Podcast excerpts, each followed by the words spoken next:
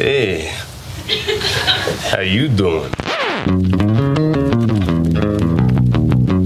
Now, say my name. You can't do anything with the information you have except maybe publish it in the Everyone Thinks We're Insano's home journal. I come here to help, but y'all out for blood. I'm not answering no more questions. Bonjour à toutes, bonjour à tous et bienvenue dans ce 44e numéro d'un épisode et j'arrête, le podcast 100% série de l'ACS, l'Association française des critiques de séries, en partenariat avec Binge Audio. Embarquons pour 30 minutes d'exploration critique, de décryptage journalistique, d'échanges pas toujours logiques, bref, pour une nouvelle aventure aux confins de la galaxie sérielle. Next one, next one, next one, next Whoa, one. wait, wait, wait, wait. What, what, what? That's the last one? Anne Ligon des fiches du cinéma, je serai votre capitaine cette semaine et sur la passerelle avec moi, l'officier Émilie Sémiramotte de Vanity Fair et Glamour. Salut Émilie. Salut. L'enseigne Delphine Rivet de Combini. Salut Delphine. Salut. Et le lieutenant Eric Bouche de Téléstar. Salut Eric. Salut. Alors notre mission, vous convaincre que Star Trek, euh, non, ça n'est pas une pyjama party, ni une franchise ringarde, ni un univers abscon et sans intérêt.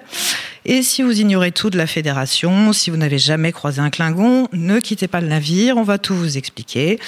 À commencer par ce qu'est Discovery, cette nouvelle série Star Trek sixième du nom, dont le début de saison a été diffusé en septembre dernier sur CBS aux États-Unis et sur Netflix chez nous, et qui a repris en fanfare le 8 janvier après deux mois de pause. We come in peace. That's why we're here.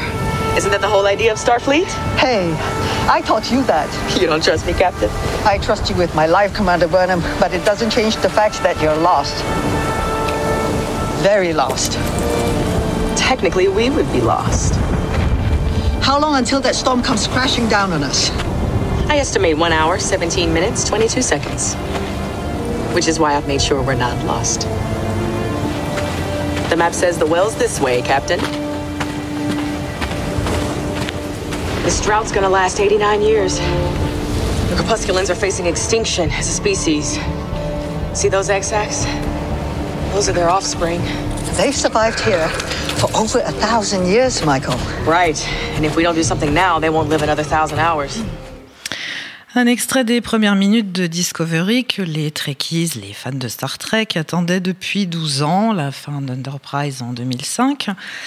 Mais supposons, dans un univers parallèle, que je n'ai jamais vu un- une série de Star Trek, que je ne sache pas trop euh, de quoi euh, il s'agit. Est-ce que je peux commencer par là, euh, sans rien savoir?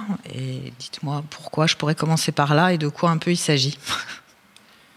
Ah bah alors moi pour le coup c'est mon cas, j'ai jamais vu de, sé- de série de Star Trek avant, bien. donc je suis le public idéal. Euh, en revanche, comme je suis une grande fan de séries de SF, je l'attendais beaucoup. Euh, sans forcément avoir, sans avoir vu de série euh, Star Trek avant, euh, j'ai quand même baigné, que je le veuille ou non, dans, dans des références, dans toute une culture qui référence Star Trek en permanence. Donc j'avais quelques bases, on va dire. Et du coup, bah, j'ai commencé cette série en plus en voyant que bah, c'était pas un héros, c'était une héroïne, une femme noire de surcroît. Donc a priori, c'est dans la droite lignée euh, de euh, l'ouverture de, des, des précédentes séries, des séries originelles, euh, qui étaient voilà. Mais moi, pour moi, c'est voilà, c'était le signe aussi d'une certaine modernité, et je l'ai trouvée très très belle. Et l'héroïne, en plus, n'est pas un capitaine, c'est pas euh, parce qu'elle est assez rapidement rétrogradée. C'est un peu particulier. Voilà. Mais oui, ouais. est-ce qu'on peut commencer par là quand même? Parce que euh, Moi, je trouve même que c'est mieux euh, de ne pas avoir vu les séries Star Trek Ouais, avant. oui. C'est clairement une série qui est faite pour les, euh, pour les non-fans, c'est-à-dire les, Mhm. les gens qui n'ont jamais vu. C'est-à-dire que c'est une ouverture sur euh, Star Trek. Ça prend le contre-pied euh, des précédentes séries sur plein de points. On, reviendra, Oui, on y reviendra. on y reviendra plus tard. Mais c'est vraiment fait pour euh, attirer un public le plus large possible. Le modèle, c'est pas Star Trek, c'est Game of Thrones, clairement. De, euh, de cette, d'ailleurs, les, euh, les créateurs l'ont, l'ont dit, hein, qu'ils avaient beaucoup piqué sur euh, Game of Thrones, qui s'étaient inspirés Pour de Game of l'ouverture, oui, c'est vrai. euh, qui s'étaient inspirés de Game of Thrones pour développer leur série, pour se dire comment est-ce qu'on va attirer un nouveau public euh, différent des, des trekkers ou des trekkies, euh, Mm. des fans de, de Star Trek. Donc c'est à la base une série qui est faite pour les non-fans. C'est pour ça qu'il y a pas mal de fans euh, qui râlent, Qui sont pas contents, qui sont ouais. pas contents, un Ouais. peu comme avec le phénomène Star Wars. Il y a des fans aussi qui s'y retrouvent. Enfin, moi, j'en fais partie. Genre, je suis pas une fan ultime. Je n'ai pas suivi absolument toutes les séries, euh, de, de- toutes les franchises Star Trek. Euh, moi, j'y suis arrivée par euh, la toute première. Donc, j'ai grandi avec euh, Captain Kirk et Spock.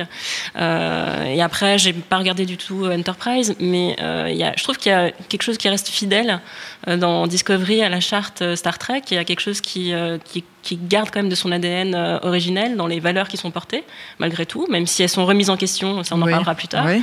Et puis aussi même dans le format, euh, qui me rappelle beaucoup la série originelle, euh, où tu as un changement d'humeur, un changement de style très régulièrement d'un épisode à un autre.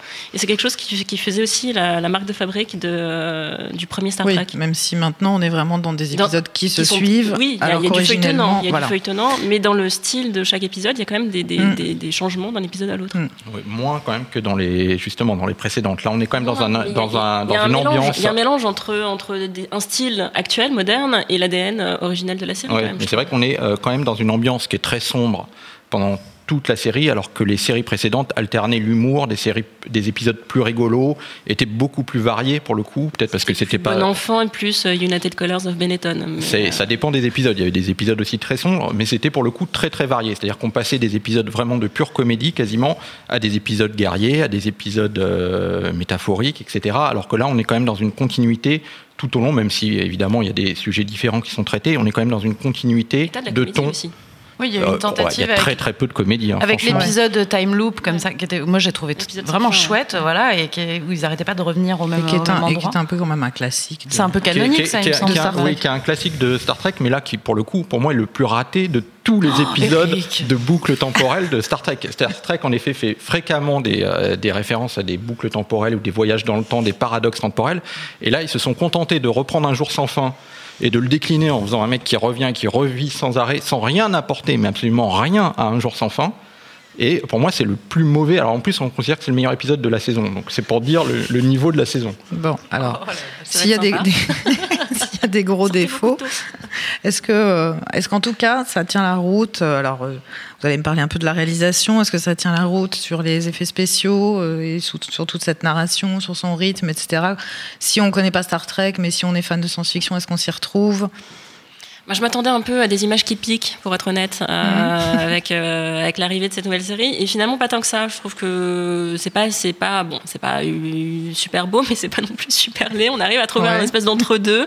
Euh, bon, les Klingons, bien sûr, font, font toujours leur leur petit effet, mais on a un un peu sur le maquillage. Mais malgré tout, je trouve qu'il y a il y a une évolution dans l'esthétique Star Trek qui qui est plutôt, euh, ouais, plutôt positif. Ça, ça, ça, ça a de la gueule, il y a de, il y a de l'argent, il y a de la production, Ouais. ça se voit à l'écran. Euh, et le Discovery, il est, plutôt, euh, il est plutôt bien chiadé aussi, il a une bonne gueule. Ouais. Ouais, Ouais, moi, ouais. j'ai trouvé- ouais, pardon. Vas-y, non, mais enfin, je, au risque de répéter ce que ce qu'a dit Émilie, moi j'ai trouvé ça vraiment très très beau. Et euh, ma, ma référence en la matière, moi, c'était, enfin, en termes surtout euh, scénaristiquement parlant, c'était Battlestar Galactica. Euh, donc je, je retrouve. euh, des, des gros enjeux comme ça et des, des, et des questionnements éthiques et des questionnements euh, politiques et, euh, et, et ce côté guerrier qui apparemment a un peu euh, Oui. déplu à certains fans. Mais visuellement, moi, je la trouve vraiment très très belle. Je crois que c'est, on est de l'ordre de 8 millions de dollars par épisode, ça se voit. Euh, si je dois juste apporter une, un bémol à tout ça, c'est le générique que je trouve beau mais chiant parce que hyper long. Mais sinon, euh, Ah, voilà. mais ça, les génériques de Star Trek, c'est une tradition aussi. hein. Alors, euh, justement, est-ce qu'on peut euh, peut-être re- redéfinir un peu cette, euh, philosophie de, Star Trek dont tu viens un peu de parler? Dans l'extrait qu'on a écouté, il y a ce fameux Nous venons en paix qui est cher à Gene Roddenberry, le créateur de Star Trek. Et ben, pour les néophytes, est-ce qu'on peut un peu expliquer que quand même c'est effectivement une série qui a du fond et qui a des bases qui sont toujours les mêmes? Je vous laisse un peu redéfinir toutes ces notions de fédération, etc. Pour moi, les bases sont plus les mêmes, justement. Euh, la, la Alors, série, quelles, quelles sont les bases? Bah, la série a été créée en 66, en Ouais. pleine période un peu de chaos aux États-Unis, en pleine guerre du Vietnam. Et donc, euh, Gene Roddenberry, le créateur de la série, euh, voulait imaginer un, un futur plus positif. C'est-à-dire euh, voir, dire, il n'y a, pas que ça, comme euh, dans la vie, il n'y a pas que, que la guerre, on peut imaginer des peuples qui vivraient ensemble. Donc il a créé cette série, qui est une série pacifiste à la base, hein, base Star Oui, oui, Trek. oui. Et donc avec cet équipage qui va euh, voyager, rencontrer euh, différentes cultures, etc., apprendre de ces cul- cultures, et euh, qui va essayer de répandre la, la paix plus ou moins, même si normalement ils sont pas censés Oh, oh, intervenir euh, oui. toujours, Enfin, mais c'est- la mission C'est en de tout cas aller vers les autres. euh, aller vers les autres. de manière et, euh, pacifique. et la, la mission de l'Enterprise est quand même une mission pacifiste. Mhm. Là, c'est plus du tout le cas. dans- Enfin, ça, c'est quand même rappelé au début de Discovery. oui. Donc vraiment dans les premières minutes, c'est là où je dis que c'est un peu fait quand même pour les gens qui ne connaissent pas Star Trek, c'est que dès les premières minutes, on nous dit, euh, on vient, nous venons en paix, et euh, il est question de la directive première. euh, Voilà, qui va être balayé au bout d'une demi-heure à peu près. oui, mais enfin, on- alors qu'est-ce que c'est la directive première Le- Enfin, le- le- la base de Star Trek, c'est l'altruisme, c'est l'ouverture sur l'autre, c'est un humanisme, euh, ou je dirais un universalisme intergalactique, là pour le coup. Mhm. On ne fait pas de différence entre les sociétés, entre les, entre les races aliens. Euh, et euh, comme tu le rappelais, la première, elle est, elle a- elle est arrivée en 66, où on est en plein aussi lutte pour les droits civiques aux États-Unis, où tu as Martin Luther King qui est en train de, de faire d'accomplir sa mission. Donc, en ce sens, ça. Enfin, on est quand même dans, dans, dans cet esprit-là, malgré tout, même avec une guerre qui se déclenche et qui est très violente, parce qu'on est face à des ennemis euh, qui sont des radicaux, euh, les Klingons, qui tiennent un discours euh, qui est assez proche, on l'a pu le voir à droite Ouais. à gauche, de l'État islamique. Et face à eux, la fédération essaie de tenir un, un discours beaucoup plus ouvert, beaucoup plus pacifique, comme le- la, la série originelle tend à, à le porter. Oui, sauf que la, la série nous montre dès le départ que c'est pas la solution. Et Tu montres Que que, quand le- on te fait la guerre, il faut bien que tu, tu répondes, ça c'est sûr. Euh, Oui, enfin, Alors. ça va plus loin que, là- que ça. C'est-à-dire que, bon, si je peux, on va parler de la politique, alors de la géopolitique dans la série, mais c'est-à-dire que dans le premier épisode, on va peut-être expliquer en fait un peu de, quoi- de quoi parle Ouais. déjà Discovery. C'est-à-dire qu'en effet, il y a une fédération qui, réunit des, des planètes euh, de notre système solaire et qui se retrouve face à ce peuple Klingon, qui est un peuple plus guerrier, et donc ils vont se retrouver en guerre contre ces Klingons. Et dès le premier épisode, nous est présenté deux philosophies à travers l'héroïne euh, et la capitaine de son vaisseau. La capitaine de son vaisseau, elle, a une vision pacifiste, en effet, en disant il ne faut surtout pas intervenir et ne pas euh, attaquer ces Klingons. Alors que euh, l'héroïne, Michael Burnham, dit au contraire ah non, non, c'est des sauvages absolus, on ne peut pas discuter avec eux, il n'y a rien à faire avec ces sauvages-là, la discussion est impossible, il faut au contraire faire une guerre préventive, les attaquer immédiatement avant qu'ils frappent. Donc c'est en fait toute la politique américaine au Moyen-Orient depuis 20 ans. Et qu'est-ce qui va se passer? Donc le, capitaine va refuser d'attaquer et toute la flotte de l'Enterprise va se faire euh, détruire. Donc montrant que si on n'intervient pas préventivement, en fait, qu'est-ce qui se passe? On se fait massacrer par des sauvages. Donc par là, en fait, il justifie toute la politique américaine depuis 20 ans au Moyen-Orient de- d'invasion en Irak, soi-disant parce qu'il y avait des armes de destruction massive, etc., et que c'est de toute toute façon des peuples avec qui on ne peut pas négocier. Et toute la philosophie de cette, de cette nouvelle série est de justifier les, les guerres menées par les États-Unis depuis 20 ans. C'est vraiment... Sauf qu'elle est traduite en cours martial euh, Oui, et qu'elle est ça, bannie. euh, elle est- par, oui, euh, mais n'empêche que c'est elle qui avait raison à l'arrivée. Bah non. Bah si, puisque le capitaine n'a pas, n'a pas voulu lui obéir, a refusé d'attaquer, et ils se sont fait tous détruire. En refusant d'attaquer préventivement comme elle, le- d'ailleurs, euh, on Alors, comprend attends. pas pourquoi elle est, On va, elle est on va- poursuivie on en va cours martial. l'écouter, euh, Michael euh, Burnham. Vous vous souvenez de mon officier en second, Michael Burnham? La prochaine fois, essayez de ne pas porter atteinte à la propriété de guerriers avec lesquels nous ne parlons plus depuis 100 ans. Nous n'avons pas d'autre choix maintenant que gérer cette situation avec le plus de finesse possible. Amiral, si vous permettez. L'issue idéale pour toute interaction avec les Klingons est le combat. Ils sont viscéralement hostiles. C'est dans leur nature. L'Empire Klingon et la Fédération des Planètes Unies se sont toujours livrés à une guerre froide. Nous n'avons eu que quelques prises de bec en 100 ans. Et maintenant, vous supposez connaître leur motivation parce que c'est dans leur nature. Compte tenu de vos antécédents, j'aurais pensé que vous seriez la dernière personne à juger d'après la race. Avec tout le respect que je vous dois, il serait imprudent de confondre race et culture. L'Europa et tous les vaisseaux de la flotte à proximité atteindront vos coordonnées dans deux heures. Gardez votre position. Ne faites rien. Pas de provocation, compris? À vos ordres, Miral. Fin de la communication. Voilà, c'est ce que, ce que tu viens d'expliquer. Exactement. En plus, j'avais même pas entendu cet extrait. C'était pas préparé, mais c'est exactement ça, en effet. C'est-à-dire que, euh, d'ailleurs, je crois que George Bush a tweeté que Star Trek Discovery était sa série préférée. mais euh, Mais l'extrait, Oui, c'est mais quand avant qu'elle soit voilà. traduite en corps martial. Oui, mais peu importe qu'elle soit- choix d'ailleurs, remise en cause. Après, on remet, en- on remet Oui, en moi il me semble que c'est plus nuancé que, que ce que tu dis, Eric, mais... euh, ah bah, en tout cas, c'est le premier épisode. Oui, c'est le premier épisode, euh, mais c'est- effectivement, si tu veux, alors ça résonne de manière très actuelle. Oui, hein, c'est, ce pas, que- c'est pas un hasard. hein, Non, un- bah, bah, non. Et, et donc il y a tout effectivement ce discours politique. Maintenant, est-ce que il n'est pas justifié jusqu'au bout, euh, puisque l'héroïne elle-même et l'héroïne, il faudrait en parler. Alors là aussi, euh, c'est une héroïne Star Trek ou c'est pas une héroïne Star Trek? Bah, c'est une héroïne Star Trek dans la mesure où c'est un peu la digne héritière entre guillemets de Spock, euh, même si, euh, enfin, spirituelle on va dire, dans la mesure où, enfin, Spock il était métis on va dire, moitié vulcain, moitié Voilà. humain. Euh, elle c'est une humaine, mais qui a été élevée par le père de Spock dans la société vulcaine. Donc elle a un conflit culturel entre sa nature humaine Et sa euh, et culture. sa culture vulcaine.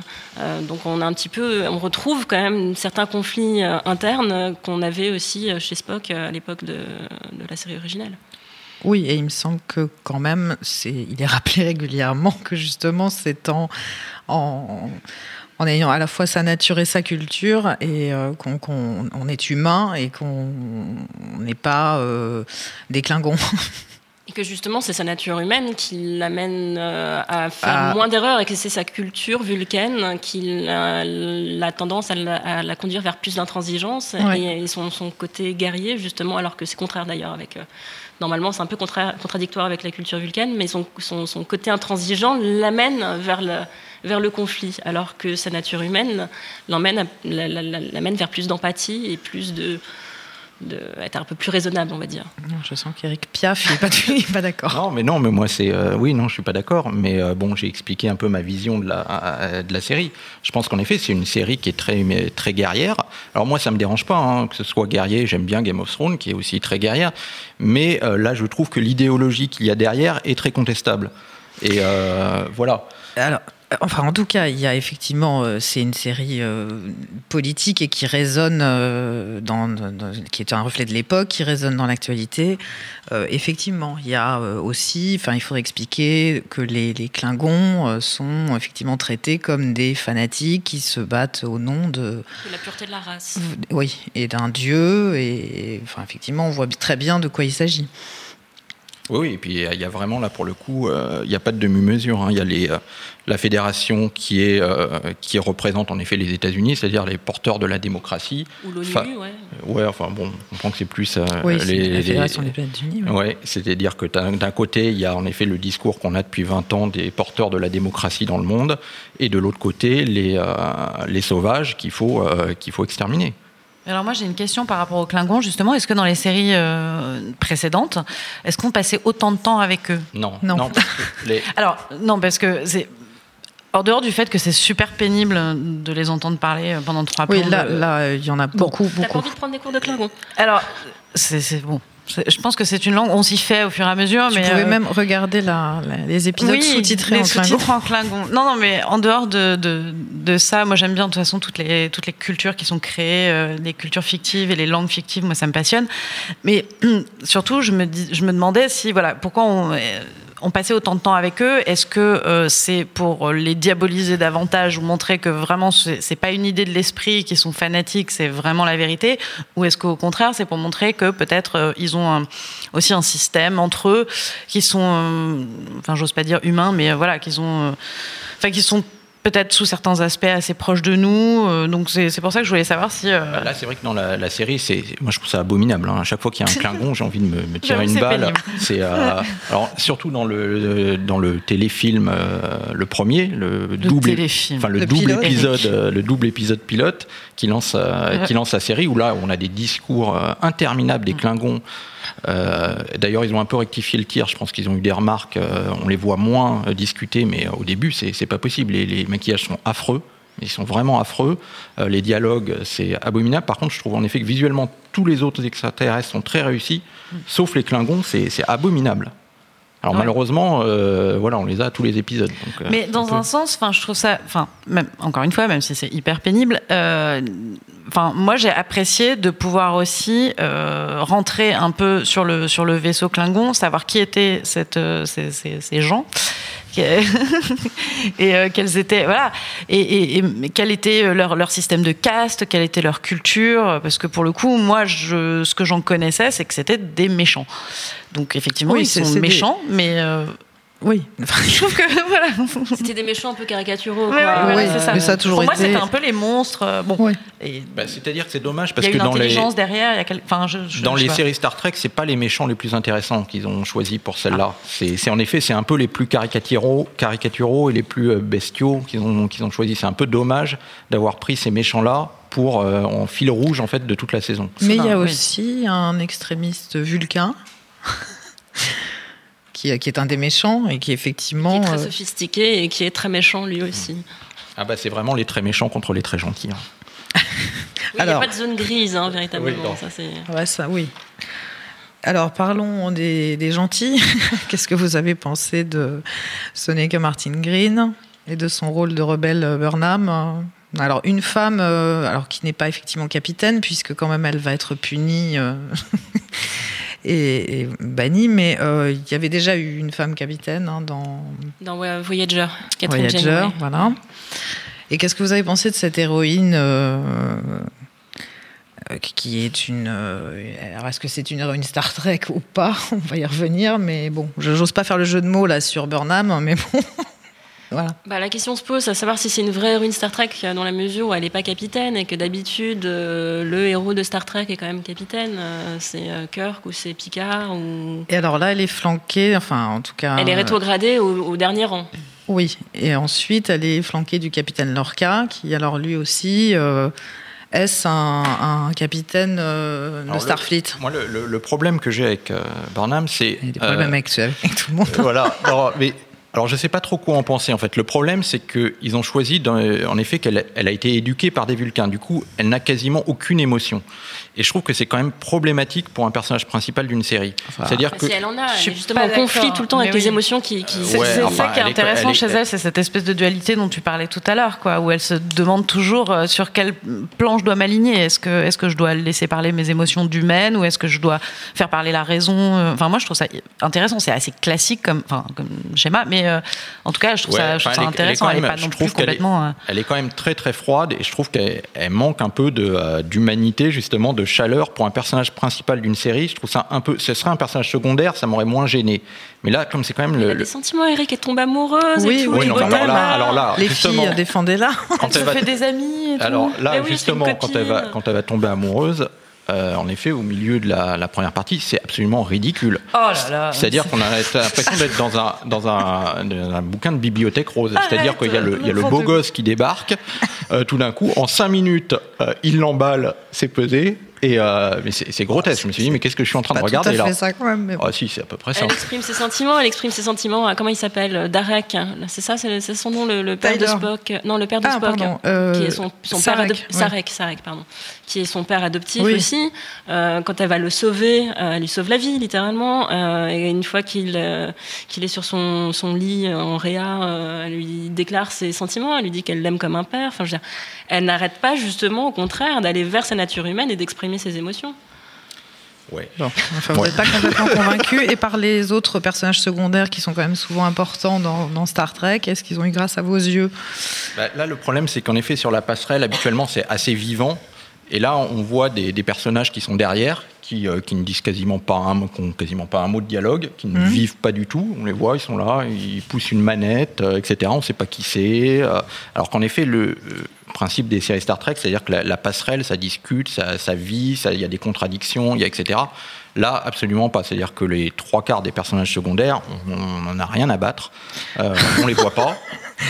Euh, C'est désespérant. Oui, Après, madame, s'il peut-être qu'ils n'osent pas trop échanger sur le Non, mais parce que enfin le, le, Il y a le quand cap- même le des capitaine, il a un côté un peu, sont- euh, un peu tyrannique, euh, un peu euh, ultra ferme, et peut-être qu'il y a Oui, personne qui ose moufter. voilà, quoi. ça, Hein ils osent pas. On parlait de Black Mirror tout à l'heure, mais dans l'USS Callister, c'est un peu ça. Il y a un tyran. Euh, et son- ouais, Voilà. et, euh, et le Et il y a- capitaine de, de Callister, Ouais. ouais, c'est clair.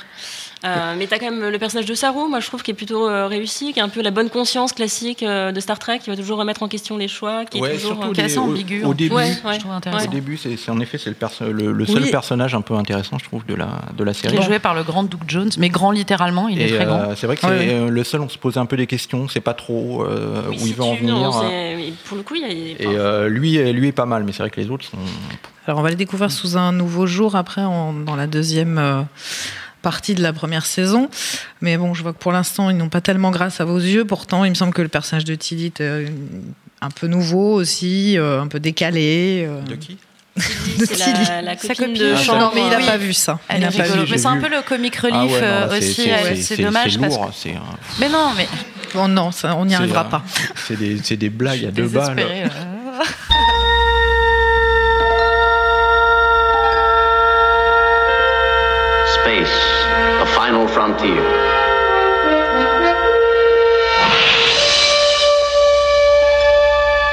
These are the voyages of the starship Enterprise. Its five year mission to explore strange new worlds, to seek out new life and new civilizations, to boldly go where no man has gone before. Alors, chers amis, vous aurez reconnu la voix du capitaine Kirk et son fameux discours d'introduction à la série originale de 1966. Alors, je vais toujours essayer de défâcher euh, Eric. Et un peu pour euh, ceux qui ont suivi en forme de conseil, pour celles et ceux qui voudraient s'y mettre, j'ai envie de vous demander quelle est votre série Star Trek favorite, hein, sachant qu'il y en a eu cinq hein, avant Discovery, entre 66 et 2005. Ce sera l'original, hein, ce sera la première. euh, c'est celle avec laquelle j'ai grandi. C'est pratiquement une des séries fondatrices pour moi qui m'a quasiment conduite à faire ce métier aussi. Oui. Euh, j'ai eu aussi un grand processus d'identification au personnage de Spock. Justement, on parlait de, de ces, euh, de ces conflits personnels entre son métissage et sa culture vulcaine et sa culture, sa culture humaine. C'est des questions qui sont rarement. La question du métissage est rarement abordée dans les, dans les séries américaines. Moi, étant métisse, ça m'intéressait et ça m'a pas beaucoup parlé en, en regardant Star Trek. La question de l'universalisme aussi, de la rencontre des, des autres cultures. Donc, pour moi, c'est vraiment quelque chose de fondateur et qui n'a toujours pas vieilli en dehors des effets spéciaux.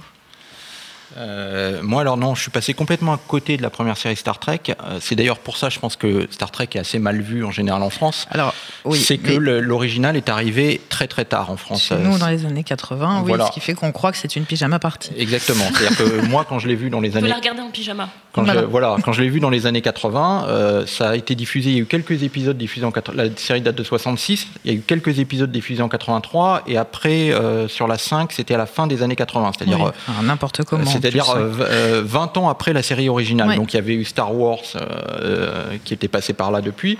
Et c'est vrai que moi, quand j'étais gamin et que je découvrais ça et que j'avais vu Star Wars avant, tu te dis c'est pas possible quoi. C'est pas possible, les effets spéciaux, les looks et tout. Euh, Donc moi, c'est vrai que la série euh, originale, je suis passé complètement à côté. Je me suis dit, j'ai euh, j'ai pas pu. Donc moi, j'ai découvert ça avec euh, Next Generation. Mhm. On va peut-être se mettre d'accord sur quelque chose alors. Voilà, qui a été, qui a été vraiment ma porte d'entrée sur l'univers Star Trek, qui a diffu- été diffusé sur Jimmy, Canal Jimmy à l'époque, mais déjà même à l'époque avec une dizaine d'années de retard sur la diffusion américaine. Oui, ce, aussi, qui, oui. ce qui fait que même là, les effets spéciaux étaient déjà en décalage, pa- parce que ça, ça avance en effet très vite au niveau des effets spéciaux, ces, ces séries.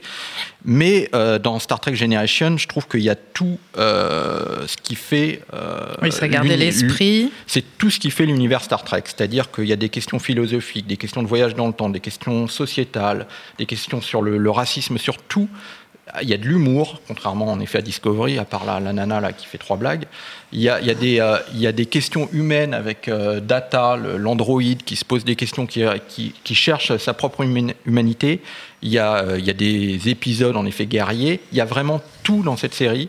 Et je trouve que ça n'a jamais été égalé. Euh, Au-delà d'une série de SF, c'est une très grande série. Euh, D'accord. et en plus, c'est le, le principe, je, je m'étends un peu, mais le principe de, de Star Trek, c'est qu'on se pose des questions.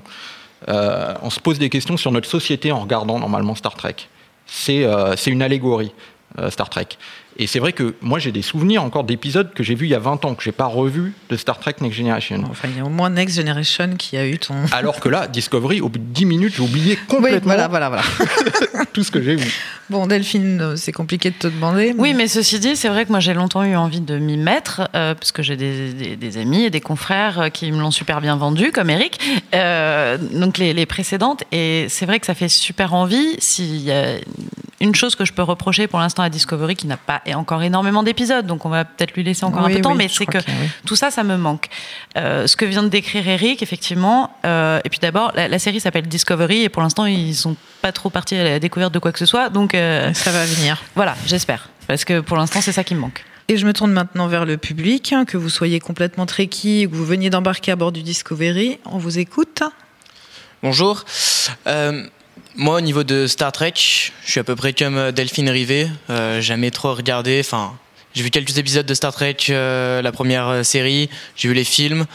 Je connais pas mal de références, mais au-delà de ça, pas plus. Mais je me pose quand même une question. Qui peut être vu comme un détail, mais du point de vue de la cohérence d'ensemble de l'univers est assez dérangeante. Quel est l'intérêt d'en faire un préquel? Parce que les personnages, les événements, la technologie de voyage, c'est, il me semble pas que ce soit quelque chose qu'on retrouve euh, ou qui soit évoqué dans les autres séries. Oui, il y y y a ce souci, mais en même temps, c'est une façon aussi d'amener des gens qui n'ont pas regardé les autres euh, séries, puisque c'est censé se passer avant. Donc, euh, du coup, on peut faire un peu ce qu'on veut. Oui, c'est ça, ça évite d'avoir trop de références aux, aux anciennes, Aux anciennes euh, séries. aux anciennes séries. Euh, mais c'est le problème un peu de tous les préquels hein, en général. C'est qu'on se dit merde, on a envie de savoir ce qui va se passer après, euh, pas ce qui s'est passé avant. C'est un peu le défaut, c'est ce qui avait été reproché à Star Wars quand il avait fait Ouais, ses, ses- sa trilogie préquelle. il Moi, je suis un peu d'accord. hein. C'est vrai que je préfère euh, Enterprise, par exemple Star Trek Enterprise avait fait pareil un préquel qui se passait même avant la Fédération. Euh, moi, j'étais pas fan. Euh, bon, après pour d'autres raisons aussi, la série n'était pas complètement réussie. Mais euh, Enfin, on je- n'est pas au bout de nos surprises, parce que je pense que là, euh, entre la deuxième partie de la première saison et la deuxième saison, il est fort probable que les choses aussi se. Non mais bon, j'ai été, j'ai été peut-être un peu négatif, Un peu. mais légèrement. Mais euh, juste, euh, je veux quand même lui laisser une chance parce que les séries Star Trek d'abord ont été très longues. En général, c'est 7 ans euh, Ne- Next Generation et souvent au début, ils ont eu du mal à démarrer. Et il a fallu attendre une ou deux saisons euh, pour que vraiment ça se mette en Alors place. laissons sa chance à Discovery. Ainsi s'achève ce numéro 44 d'un épisode et j'arrête le podcast 100% série de l'Association française des critiques de séries, l'ACS, en partenariat avec Binge Audio. Star Trek Discovery est diffusé en ce moment sur Netflix chaque lundi au lendemain de sa diffusion aux États-Unis et toutes les séries de la franchise sont disponibles aussi sur Netflix. Merci à Émilie Semiramod de Vanity Fair et Glamour, à Delphine Rivet de Combini et à Eric Bouche de Téléstar. Merci à la technique et merci à notre chaleureux public. On se retrouve la semaine prochaine pour de nouvelles aventures. D'ici là, vous pouvez suivre l'actu de l'ACS sur Facebook et toutes les news du podcast sur le compte Twitter d'un épisode et j'arrête. Salut à toutes, salut à tous, longue vie et prospérité et à la semaine prochaine. Next one, next one, next one, next Whoa, one. wait, what, wait, wait, wait. What? What? That's the last one?